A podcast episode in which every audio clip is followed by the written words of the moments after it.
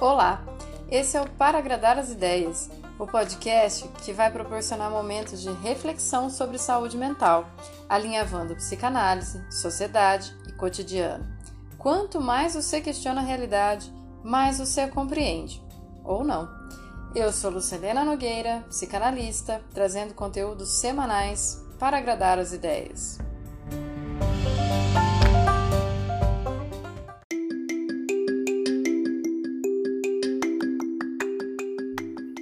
Episódio de hoje: Estamos num relacionamento abusivo.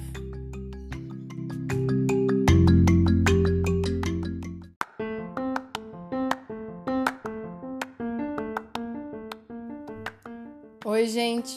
Posso convidar vocês para aqueles assuntos que a gente começa achando que já sabe do que se trata e quando se aproxima percebe que, de novo, para variar, e constantemente a questão não se resume à individualidade ou a comportamento, vamos falar de relacionamento abusivo. Sim, primeiro batidão, a velha, velha receita, né, de como identificar um relacionamento abusivo e tal, e depois a gente vai dar aquela ampliada no olhar para descobrir até onde esse horizonte leva.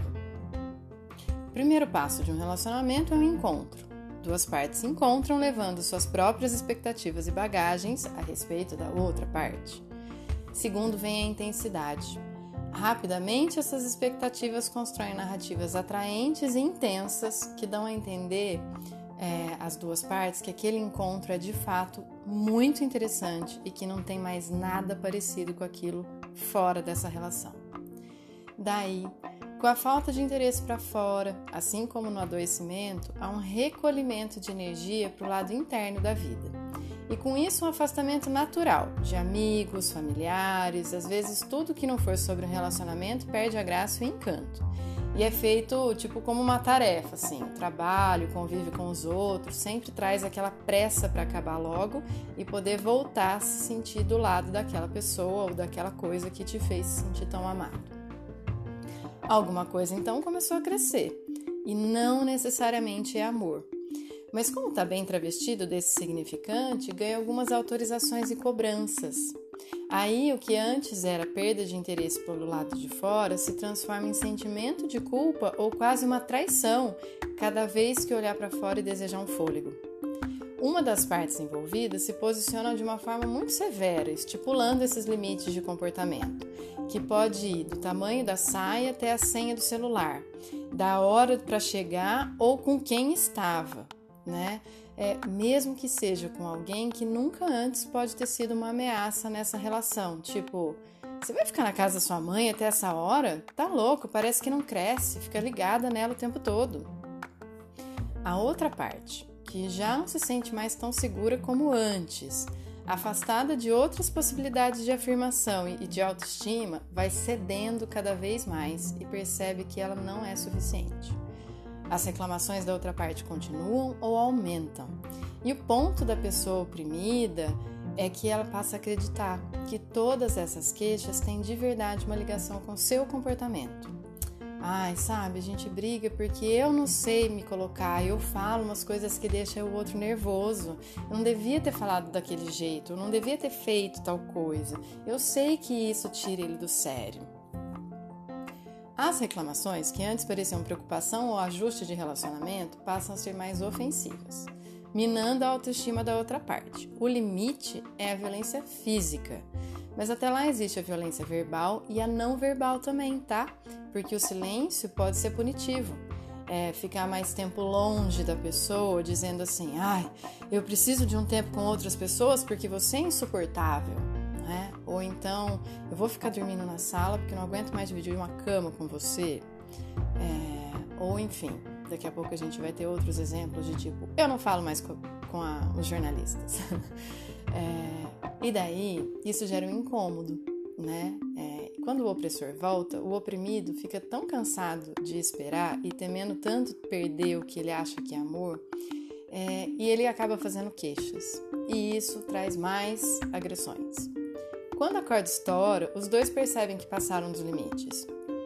O opressor então baixa a guarda e começa um discurso de redenção, de não foi muito bem assim, não foi isso que eu quis dizer, me desculpa porque eu nunca soube tal coisa, e lá lá lá, e vai tentando fazer isso. Essas promessas de que não vai acontecer de novo, é, ou, ou então ninguém te ama como eu. Gente, quando, eu, quando você escuta isso, eu sempre dou o mesmo conselho. Assim, se, alguém, se alguém disser para você ninguém te ama como eu, sai correndo porque isso é a chantagem mais barata possível.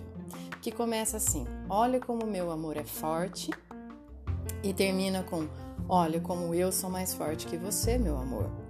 É, passando, né, pelaquela fase do sem mim você não é ninguém. Então, gente, fique esperto. Se isso acontecer, se essa fala vier dentro de qualquer tipo de relação que você tiver, por favor, perceba, talvez já seja um relacionamento abusivo. Mas, por dependência emocional, quando o opressor pede desculpa, a parte mais frágil se enche de uma esperança, que eu acho que é uma esperança arrogante, de dizer que há sim mais uma, duas ou outras chances. Eu chamo de arrogante porque não passa disso, da vítima achar que tem em algum lugar escondido o superpoder de mudar o outro. E como a cultura ajuda muito a romantizar essa violência, a vítima fica acreditando que uma hora o sapo finalmente vai virar príncipe e tudo recomeça, até aumentar o nível e, consequentemente, ficar muito mais perigoso. Sim, eu sei que um monte de gente já passou por isso, inclusive eu, não uma nem duas vezes, não, tá? É foda mesmo. Quer saber do que mais? Não precisa ser um homem abusivo numa relação com uma mulher. Pode ser um casal homossexual, pode ser uma relação familiar entre pais e filhos, pode ser uma relação de trabalho entre chefe e funcionário, pode ser uma relação de equipe, de alta competitividade e pode ser até na política. Sim, se você for elogiado pela Folha ou pelo Globo, você está demitido. Sabia que a gente, quando passa a olhar para a história do Brasil, tem vários exemplos de relacionamento abusivo desde o começo? Ou se acreditou que os índios simplesmente entregaram o território a troco de espelhinho? Os primeiros que chegaram aqui eram náufragos ou degradados, degradados, degredados, né? Que a gente expulsa da, do país, que lá teria pena de morte, daí escolhe mandar para o meio do nada. É, e essas pessoas chegavam sozinhas, sujas, doentes e eram acolhidas pelos índios, porque um só não era ameaça nenhuma, né? Essas pessoas que chegavam é, ficavam aqui observando os costumes da população, né? Então observavam como eles viviam e tal. Daí quando chegavam os índios, os brancos, eles contavam: olha, esses índios são mais agressivos ou não, isso funciona assim, tem tais costumes, dava todas as dicas e estratégias para convencer e ocupar o território, né? É, então a gente não teve nenhum conflito de cara entre índios e brancos, eu não sei totalmente isso, tá? Só até onde eu consegui estudar. É, a gente nunca teve grandes conflitos de cara porque os índios também nunca souberam de fato as intenções de cara. Né? Assim como aquele amor que, que não deu certo no final, não começou com um soco na, na cara, sempre começou com mensagem romântica, com flores e etc. Olha o espelhinho aí. E sim, eles aceitaram os espelhinhos, não porque eles eram burros ou que faltava repertório intelectual, do mesmo jeito que quem aceita uma mensagem e depois apanha um tempo depois não estava esperando por isso, né? Os espelhinhos eram a tecnologia daquele tempo e não tinha por que recusar. Então, se a gente olhar do mesmo jeito que você sua camisa para trocar de celular é, todo ano, era interessante para eles receberem novas tecnologias, porque não era só espelhinho, né, gente? É, estudar história só na escola é complicado, a gente tem que ter interesse para isso depois. Então, só depois, com o Império já aqui, é, com a escravização indígena e negra, que a, a gente foi, pode se dar conta né, do tamanho do desastre, mas até aí já tinha perdido muito. E a, a gente segue nesse relacionamento abusivo até hoje. É, basta ter visto aquele vídeo né, de, fatídica reunião ministerial, onde o ministro do Meio Ambiente fala que tem que passar boi, né, tem que passar a boiada inteira, inclusive, enquanto a mídia não está olhando. Né? A nossa sociedade é constantemente posta dentro de um relacionamento abusivo, percebe? A cada novo candidato que vem com um canto de sereia e depois se mostra um peixe grande e podre. Quem ainda se lembra do Collor? O caçador de marajás, lindo, jovem e rico, que fez toda a população acreditar que se o PT ganhasse naquela época, em 1990, a gente ia ter que dividir a nossa casa ao meio. Literalmente, tá? Para dar para um pobre. Gente, fake news não é uma novidade do WhatsApp. Né? A gente precisa se ligar e não ficar abominando a tecnologia, e sim a forma como a gente cria uma identidade de povo. E a gente é uma identidade que esquece rápido das coisas. O Collor é senador de novo. Sabe por que a gente está sempre nesse relacionamento abusivo? Porque quase que intencionalmente a gente não curte história, nem do Brasil nem a nossa própria. Fica achando que a cada novo relacionamento é um novo relacionamento Seja candidato a presidente ou a namorado, tanto faz. Enquanto a gente não cuida de olhar na nossa história, a gente não é capaz de fazer novas escolhas. Né? Então, olha o papel. Por que a psicanálise está sendo convidada a entrar para a política dessa forma? Porque ela faz no percurso de análise, seja do sujeito ou da sociedade, uma escavação da sua história para que quem está no relacionamento abusivo compreenda o que significa esse modelo de amor ou essa arrogância de transformação do outro e de onde ela parte, porque às vezes pode vir da infância, da infância de cada sujeito, da infância do nosso país mesmo, né? Provavelmente com pais abusivos, manipuladores, inseguros e poucos, pouco conscientes da própria história, né? Quantos dos nossos pais fizeram terapia? A coisa antigamente se resolvia na palmada ou no silêncio.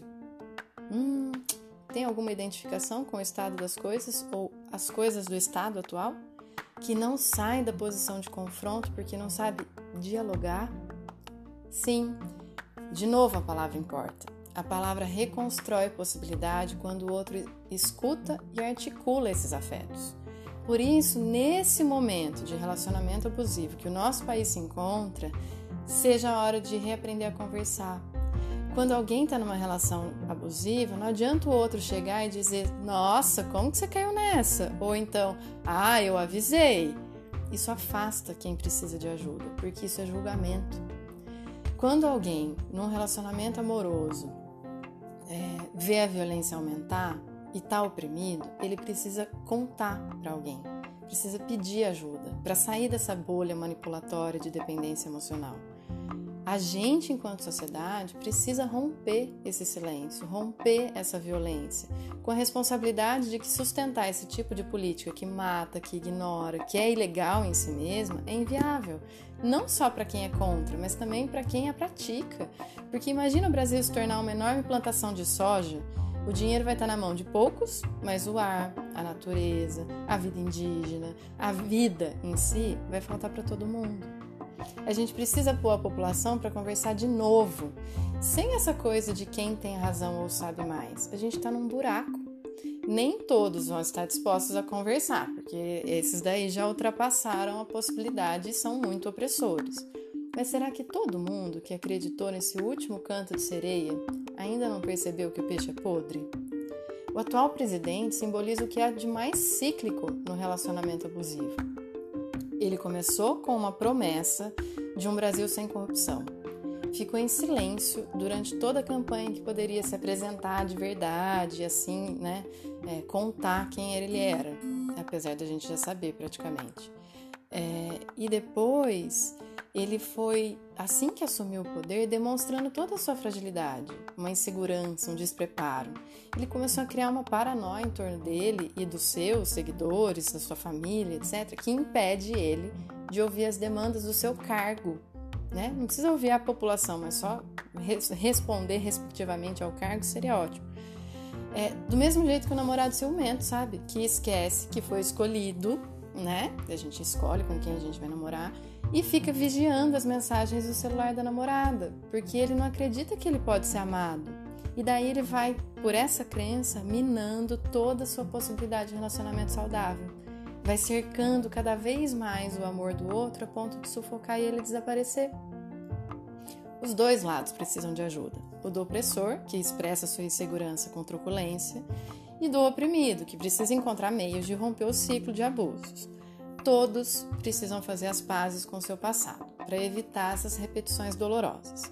A gente precisa olhar para quem elegeu esse presidente como quem está num relacionamento abusivo, assim como já teve com o Collor ou com outros anteriores, sabe? Não é uma questão de culpa, é uma questão de aprendizado. A gente precisa urgentemente conhecer a nossa história, deixar de ficar submetido a meia dúzia de pessoas que decidem por nós e entender que o jeitinho brasileiro não é malandragem, é a única forma de sobrevivência possível diante de um Estado que nunca teve outra identidade que não fosse a de pouco se lixar para o povo e agir em benefício próprio. As pessoas que no meio da pandemia querem voltar a trabalhar se sentem tão desamparadas pelo Estado que entende que vale a pena o risco, porque se não for pela própria mão, quem é que vai cuidar deles? Tanto os funcionários como os patrões né? Porque a gente vive numa sociedade patriarcal e cada patrão acha que é meio pai daqueles funcionários, que não pode deixar de ganhar dinheiro porque também não pode pagar salário se não entrar dinheiro. Então a coisa não é simplesmente ganância e maldade, tem muita construção cultural aí para a gente entender. A população precisa parar de brigar entre si e entender que as coisas só estão assim porque estão à deriva, porque quem deveria estar tá governando e cuidando de todos não consegue controlar nem a si mesmo. E esse é o nosso maior perigo. Enquanto a gente não olha para essa repetição histórica, enquanto a gente não assume a responsabilidade das nossas histórias, a gente não sai desse buraco. Bom, serve para as relações individuais e serve para a sociedade. Essa é a minha grande intenção com esse programa amador de podcast. Mas se chegar, se fizer sentido, compartilha, chama para discussão, vamos aumentar essa possibilidade de diálogo. Vou deixar vocês por aqui. É, sigam no Insta, sigam no próprio podcast, vamos trocando ideia e vamos ver o que, que sai desse molho todo. Até semana que vem. Um abraço.